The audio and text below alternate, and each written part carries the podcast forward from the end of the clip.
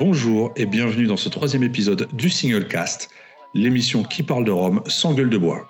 Je suis Benoît Baye et je suis toujours là avec mes trois acolytes, Roger Caroni, Laurent Cuvier, alias l'homme à la poussette, et Géry Gitani. Messieurs, comment allez-vous ce soir? Très bien, très bien. Très très bien, merci.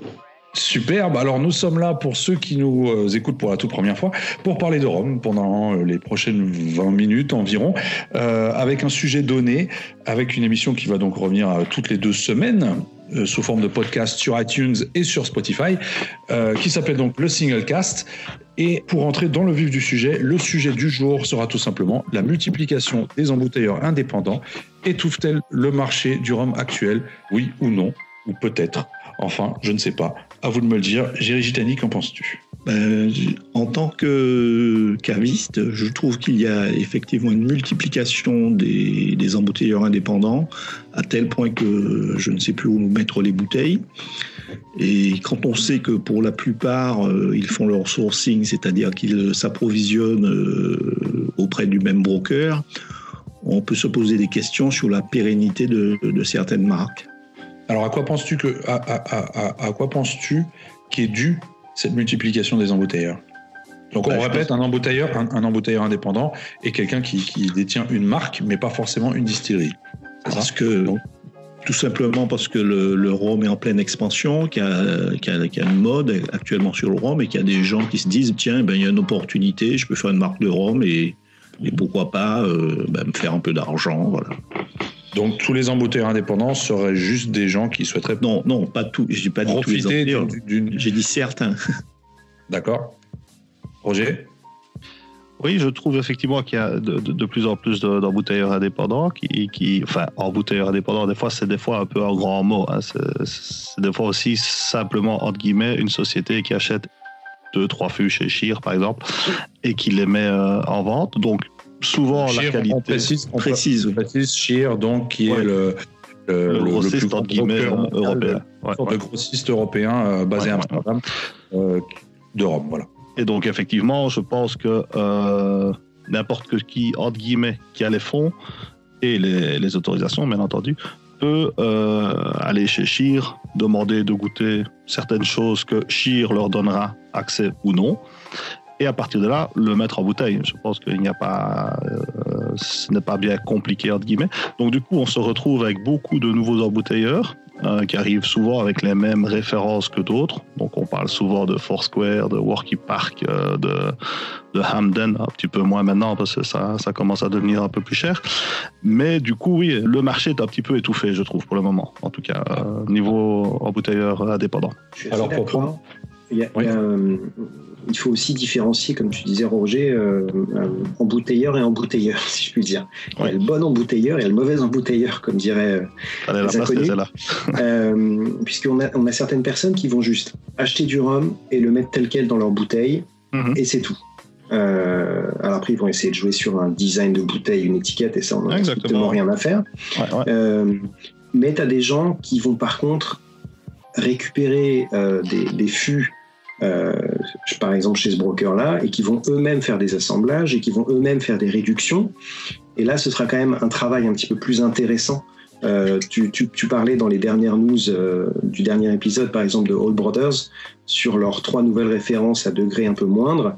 Mhm. et, là, il y a vraiment eu un vrai travail d'assemblage et aussi de, réduction. Alors là, en plus, avec la particularité qu'a priori, les fûts n'ont pas été achetés chez Shear, mais auprès des distilleries directement, mhm. ce, qui, ce qui change encore un peu la donne. Ah oui, tu as parfaitement raison, euh, Laurent. Et, mais ça, le, consommateur lambda ne, peut pas le savoir, sauf mhm. si le, caviste lui explique. Exactement. Mhm. Ah, alors après, la question que moi je me pose, c'est est-ce que les, pour, pour, revenir directement à la source du problème, vu que ces, ces embouteilleurs étouffe un peu le marché. Pourtant, ceux-ci bénéficient de produits qui viennent de distilleries qui ont souvent leur propre marque. Est-ce que du coup, ces distilleries-là, en vendant du vrac, euh, du roman vrac donc à des brokers ou directement aux embouteilleurs indépendants ne se tire pas un peu une balle dans le pied justement Je pense pas dans le sens où le, le phénomène a été inverse, c'est-à-dire que beaucoup de ces distilleries n'avaient pas leur marque à l'origine et ne faisaient que vendre en vrac. Et c'est ensuite, alors je dis pas que c'est dans 100% des cas, mais c'est ensuite qu'ils ont créé leurs propres embouteillages, leur propre, leur propre marque. Euh, et, et, et c'est donc la tendance inverse, c'est-à-dire qu'ils ont commencé, si on veut, par tirer plein de balles dans tous les pieds, mais ils n'avaient pas d'autres, euh, ils n'avaient pas d'autre option à l'origine. Et ensuite, ils se sont vus que ça marchait de mieux en mieux, qu'il y avait une demande, etc. Et là, ils ont commencé à mettre en bouteille leur propre rhum. Est-ce que tu as des exemples justement par rapport à ça? Oh, Je pense qu'il y a plusieurs distilleries jamaïcaines. Euh, oh, Park. Absolument. Hamden, pareil, voilà, euh, qui, qui n'ont leur marque que depuis très peu de temps. Mm Park avec une gamme maintenant assez étoffée et, pas mal du tout, mais avant ils faisaient que vendre en vrac. Euh, je, je Ou la Weird, la Weird à la Barbade qui n'avait pas forcément. Euh, Absolument, je me demande si Foursquare avait une marque à l'origine. ils avaient Dourly, quand même. Hein. Oui, mais voilà, mais c'est pas leur marque. Non, mais ceux qui le font. Oui, oui, bien sûr. Mhm. Mais, mais à nouveau, c'était pas la marque euh, Foursquare. Donc, euh, donc, euh, donc voilà, pour répondre à ta question de balle dans le pied. Bah, je pense que le, le, vrac, c'est une façon, c'était une façon peut-être un peu rapide aussi de, de, de, faire du cash entre guillemets. Donc, pour les distilleries. oui, on distille, on envoie en vrac, le broker met en fût et vend ça 10, 15, 15 ans après. Quoi. Je pense que maintenant, Amden a, revu depuis 2009 sa façon de travailler. Donc, je pense que maintenant, euh, une grosse partie de leur production euh, est stockée sur place. Parce qu'effectivement, ils ont remarqué un, engouement pour euh, tout ce qui est rhum de tradition jamaïcaine. Oui, parce que à l'origine, c'est une tradition, des, on va dire anglo-saxonne. Les, les îles, les colonies anglaises envoyaient bien souvent leur rhum en Angleterre pour le vieillissement. Mhm, mhm. Mais pour revenir, comme disait Laurent, il y a embouteilleurs et embouteilleurs. Il y a des embouteilleurs, pour ne pas citer euh, comme Chantal Comte, qui vont acheter quelques fûts dans des distilleries. Là, la distillerie, elle se tire pas une balle dans le pied parce que c'est très limité. Et au contraire, euh, ça va aller dans, dans, le sens de la notoriété de la distillerie, parce que ce sont toujours des sélections de très très grande qualité. Mhm. Absolument, c'est très qualitatif. Après, ce que, ce que fait Chantal Comte, ça reste aussi une, une, exception très positive, mais une exception. Absolument. Mhm. Alors après, on retrouve pas encore vraiment ce phénomène auprès des roms, euh, des roms agricoles euh, aux Antilles, même si ça commence tout doucement quand même à se faire de la vente de vrac, chose qu'on n'a pas vue quand même depuis depuis pas mal d'années, sauf peut-être chez Chantal Comte. Mais je prends l'exemple avec euh, la favorite qui a commencé à vendre du vrac, notamment à Chire, qu'on retrouve dans, dans, certains blends euh, aux États-Unis, notamment. Dans le Denizen, euh, par exemple. Dans le Denizen, par exemple, qui est un, qui est un assemblage de la favorite et de je ne sais plus, ou encore sinon qui, qui vendent des, des, des, fûts complets au Tresson-Bresse, aux Frères de la Côte, pour, pour, pour, des produits propres à eux, finalement. On a pour moi maintenant le, petit souci, euh, alors on a parlé d'engorgement un petit peu du marché avec tous ces embouteilleurs, avec à, vrai dire une bonne partie de ces embouteilleurs que je ne connais même pas. C'est-à-dire que euh, alors que je me tiens au courant, que j'essaie d'être un petit peu euh, pointu sur le sujet, et, régulièrement, que ce soit sur les salons ou même chez les cavistes, je vois des bouteilles que j'ai jamais vues quoi. Donc mhm. en effet, clairement, il y a une il y a une multiplication, ça c'est un fait. Est-ce que ça étouffe le marché du rhum? Oui et non. C'est-à-dire qu'encore une fois, il faut distinguer les différents consommateurs. Je pense que pour nous, pas vraiment, parce qu'on a, nos, a nos goûts, on a nos références, on sait ce qu'on aime, euh, on connaît la qualité. Euh, par contre, pour le consommateur lambda, c'est peut-être un petit peu compliqué, et heureusement qu'il a des cavistes pour venir l'aider. Quoi. Alors, après, après, une autre question qu'on pourrait se poser, par exemple, c'est est-ce que c'est... Euh, comment dire, ces, ces, ces embouteillages indépendants euh, est-ce que leur business model est pérenne dans le temps euh, Ou est-ce qu'on les voit ouvrir puis fermer d'aussitôt parce que ça n'a pas marché, ou à l'inverse, on constate que certains ont vécu une réelle success story, euh, ne serait-ce que de prendre l'exemple de Plantation, par exemple, qui aujourd'hui sont propriétaires de distilleries dans la Caraïbe, chose qu'à la base ils n'étaient pas, ils étaient simplement bouteilleurs également.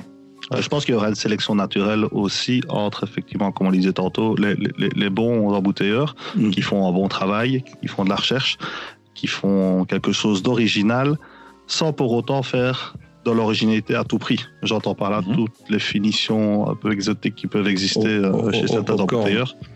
Euh, voilà, par, exemple, ou euh, les finitions PX qui partent dans tous les sens, les roms hyper funky, marqués, limite extrême qu'on sort, entre guillemets, pour le buzz, ne sont pas mauvais en soi, mais ils sont quand même difficiles à, à, déguster dans le temps.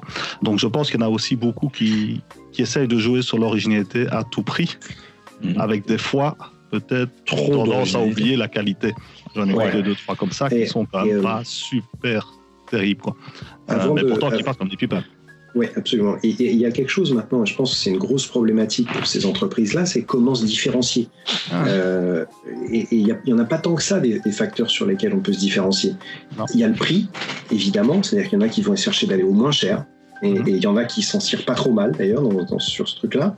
Euh, il y a des gens qui vont essayer de découvrir une distillerie euh, ou une, origine qui est très peu distribuée à l'heure actuelle. Moi, je pense par exemple euh, à l'Esprit, l'embouteilleur euh, indépendant breton, qui avait mis pour la première fois, en tout cas moi que j'avais pu voir, la distillerie australienne Binley, mhm. que depuis on a revu ailleurs.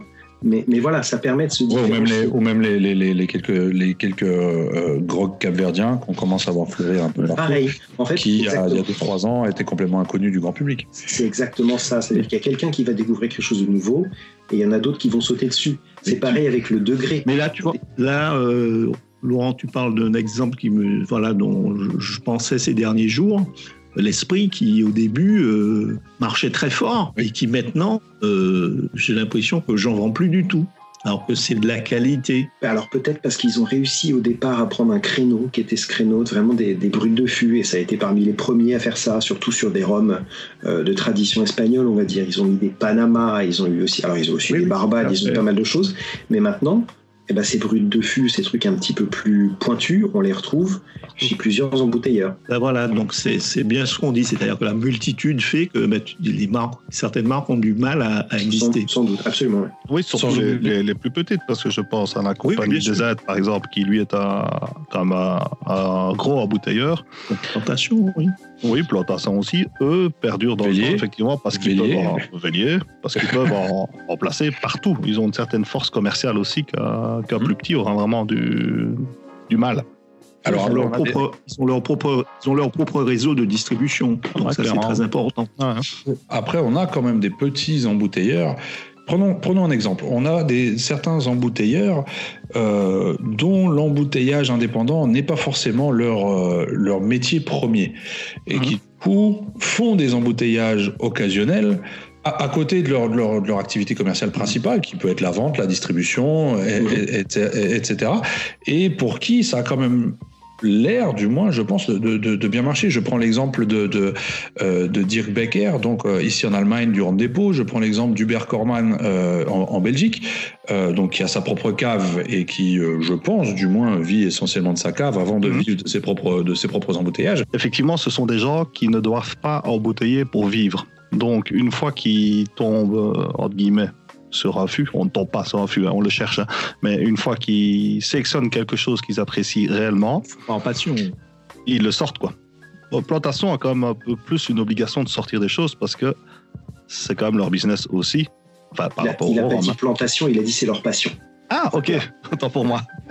oui, bah c'est ça. Donc ici, c'est plus une passion. On sort euh, à Rome parce qu'on le trouve top on ne sort pas à Rome parce qu'il faut sortir à Rome et qu'il faut préparer les, salons de, de, différents. Mhm, mhm. mais qui du coup font des strikes, font des strikes quand même euh, quasi, à chaque, fois, dans, ah le sens où tout ce qui vont sortir seront des éditions ultra limitées, mhm. mais qui vont partir comme des petits pains euh, dès les premiers jours, voire plus les premières semaines. Et parce qu'il y aura, il y aura, l'effet wow au début, parce que les sélections précédentes auront été très bonnes et que du coup, bah, le, public est fan tout simplement, et que ça va créer un effet de, de rupture de stock quasi immédiat et donc automatiquement aussi une rentrée de cash flow assez importante euh, peu de temps après avoir sorti ce, produit qui fera la renommée du caviste ou, de l'entrepreneur en question pour ses embouteillages, même si son activité d'embouteilleur n'est pas son activité première. Il va falloir que je m'y penche sur ces, sur ces personnes-là parce que je connais pas ce qu'ils font. Et du coup, je peux même pas dire si c'est bon ou mauvais. Euh, oh, on t'enverra des échantillons. Bah, je veux bien, je veux bien. Euh, un autre auquel je pense, c'est 12, oui. Hein, dans l'Aubrac, mhm. euh, qui, qui, ont fait certaines sélections et certains embouteillages qui, pour moi, vraiment sortent du lot. Et des assemblages de qualité assez incroyables, effectivement. Absolument, et qui ont, des prix de fou. Des, qui ont assemblé des origines qui se faisaient pas avant, euh, mhm. tout ça en brut de fût, euh, vraiment pas mal, alors qu'encore une fois, leur activité principale, bah, pour le goût, c'est de distiller, c'est de faire du whisky, du gin, etc.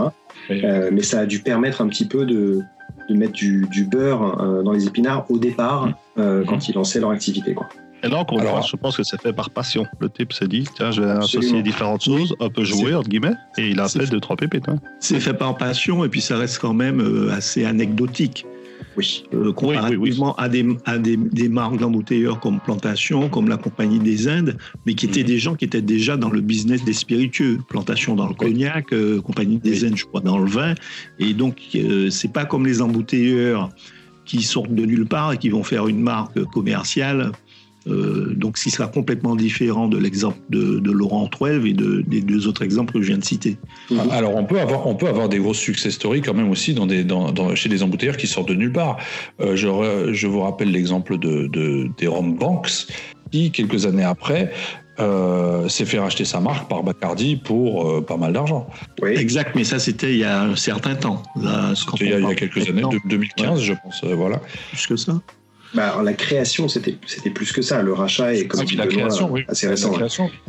Après, après est-ce que, enfin, pour moi, une, une- ce qu'on peut appeler success story dans, dans le domaine dont on parle là, d'embouteillage indépendant, ce serait d'avoir une marque euh, pérenne euh, qui va durer, euh, qui va durer et dont le, le, le créateur propriétaire va rester, euh, euh, va garder les rênes de l'entreprise et, et durer, et durer, et sortir de nouvelles choses. On en a, on, en a plusieurs à ce On a- niveau-là aussi, no- Bien sûr. notamment en Italie. Roger va nous, va nous le dire avec Samaroli, par exemple. Oui, Samaroli, bah, qui n'existe plus en tant que propriété de, oui, oui, la famille Samaroli. Euh, mais effectivement, euh, cet embouteilleur indépendant a d'abord commencé par le whisky, faut le savoir, et puis a commencé à découvrir euh, d'autres univers tels que le rhum, vieilli intégralement, enfin, ou en grande partie sur le continent. Et lui a su effectivement se forger une très grosse réputation de par la qualité de ses embouteillages euh, et de ses réductions. Idem pour Bristol euh, en Angleterre, par exemple, qui lui ne Mhm. fait que du rhum, par contre, et qui est vraiment un poids lourd, euh, pas toujours connu, mais souvent très qualitatif et, et avec On un gros travail sur les réductions. Aussi. en Oui, Italie. Nation aussi, oui. Eh ben, tant qu'on y est, Roger, justement, puisqu'on vient de t'entendre, il est l'heure de ta séquence news. Laurent, jingle. Et voilà, donc on repart avec quelques news. En partance de la Martinique avec la distillerie La Favorite qui vient de terminer l'assemblage du millésime 2011. Donc il y aura 13 fûts qui ont été sélectionnés et assemblés. Et cette nouvelle création sortira brute fût et sera mise en bouteille en janvier 2020 pour, j'imagine, une disponibilité euh, en métropole d'ici mars-avril, euh, je pense. Peut-être au Rumfest en dégustation, c'est très jamais. Comme souvent, en dessous de la table, il y a toujours une petite bouteille euh, du millésime. Est-ce qu'on a l'âge moyen de, de, de, de ce rhum-là, de cet assemblage? C'est de 2011, donc euh, Ah, pardon, ok, ok, j'avais pas. justement, Hubert Korman de, Ah. de Baptiste en Belgique nous prépare un très vieux Demerara euh, des années 80 qu'il va embouteiller pour le mois de mai. Donc euh, il y aura un peu plus d'infos et plus de news dans les prochains mois. Une belle sélection coup de cœur apparemment. Et euh, dernière news, euh, Foursquare et Vélier nous reviennent avec un assemblage de rhum heavy et light, donc distillé en alambic et en colonne. Le tout Mhm. blendé pendant 12 ans dans un fût de Bourbon. Alors le nom, ça devient vraiment un nom de code chez eux, ce sera Donc Mhm. voilà, à répéter trois fois Du premier coup, bravo. du premier coup. Et à mon avis, ça devrait être sympa parce que ça se rapproche assez fort de ce qu'a Foursquare 12 ans, euh, peut-être, le 2007 Ouais. ou le 2015 par exemple. Uh-huh. Donc quelque chose de très rond, très accessible. Après, l'accessibilité via Vélier sera peut-être un peu différente, mais en tout Ah cas, bon ça arrive. Du coup, du coup est-ce que, est-ce que tu penses, Roger, que la seule différence entre toutes ces bouteilles de Foursquare, c'est le nom? À mon avis, un petit peu, et le prix. Euh, serait- dans ce cas-ci, ce sera très intéressant de faire le comparatif euh, Foursquare 2007 et ce Plenopotenziario. Ouais, euh, C'est un parce nom que italien, donc ça va on de semble partir quand même sur euh, 12 ans dans des fûts de Bourbon, qui est la signature des 2007 et 2005. Yep. Donc ça peut être sympa de faire le, le match parce qu'il y aura quand même une belle petite différence, à mon avis, de, de budget. Et te connaissant, je pense que tu. oui, avec la de coco. Tu as une idée du prix Coco. Ouais, ouais, ouais, ouais, ouais. Euh, le prix, je ne sais pas encore, mais à mon avis, ce sera dans les 170 euros. Alors, je pense que te connaissant, je pense que tu nous feras ce match et qu'on pourra le lire très certainement sur le blog à Roger. Il y a beaucoup de chance, j'aime beaucoup Foursquare, donc euh, Ah bah voilà, donc dans ce cas-là, rendez-vous sur le blog à Roger, euh, point .eu, c'est ça? Ouais, oui, oui. .eu, c'est très corporate. .eu. On est comme ça, nous. On, on sent le, le, mec qui se rapproche de Bruxelles un peu à ce niveau-là. Il n'y a pas que la passion. Hein. Il n'y a pas que la passion, exactement. Faut bien en vivre. Euh, ok, bah merci Roger pour cette séquence news. Et puis, euh, bah voilà, on a déjà attendu, euh, atteint pardon le, le, le, temps réglementaire de cette émission, de cette troisième épisode. On se retrouve dans deux semaines avec Roger, avec plus de news, bien évidemment, avec un nouveau sujet également qui sera très certainement tout aussi palpitant.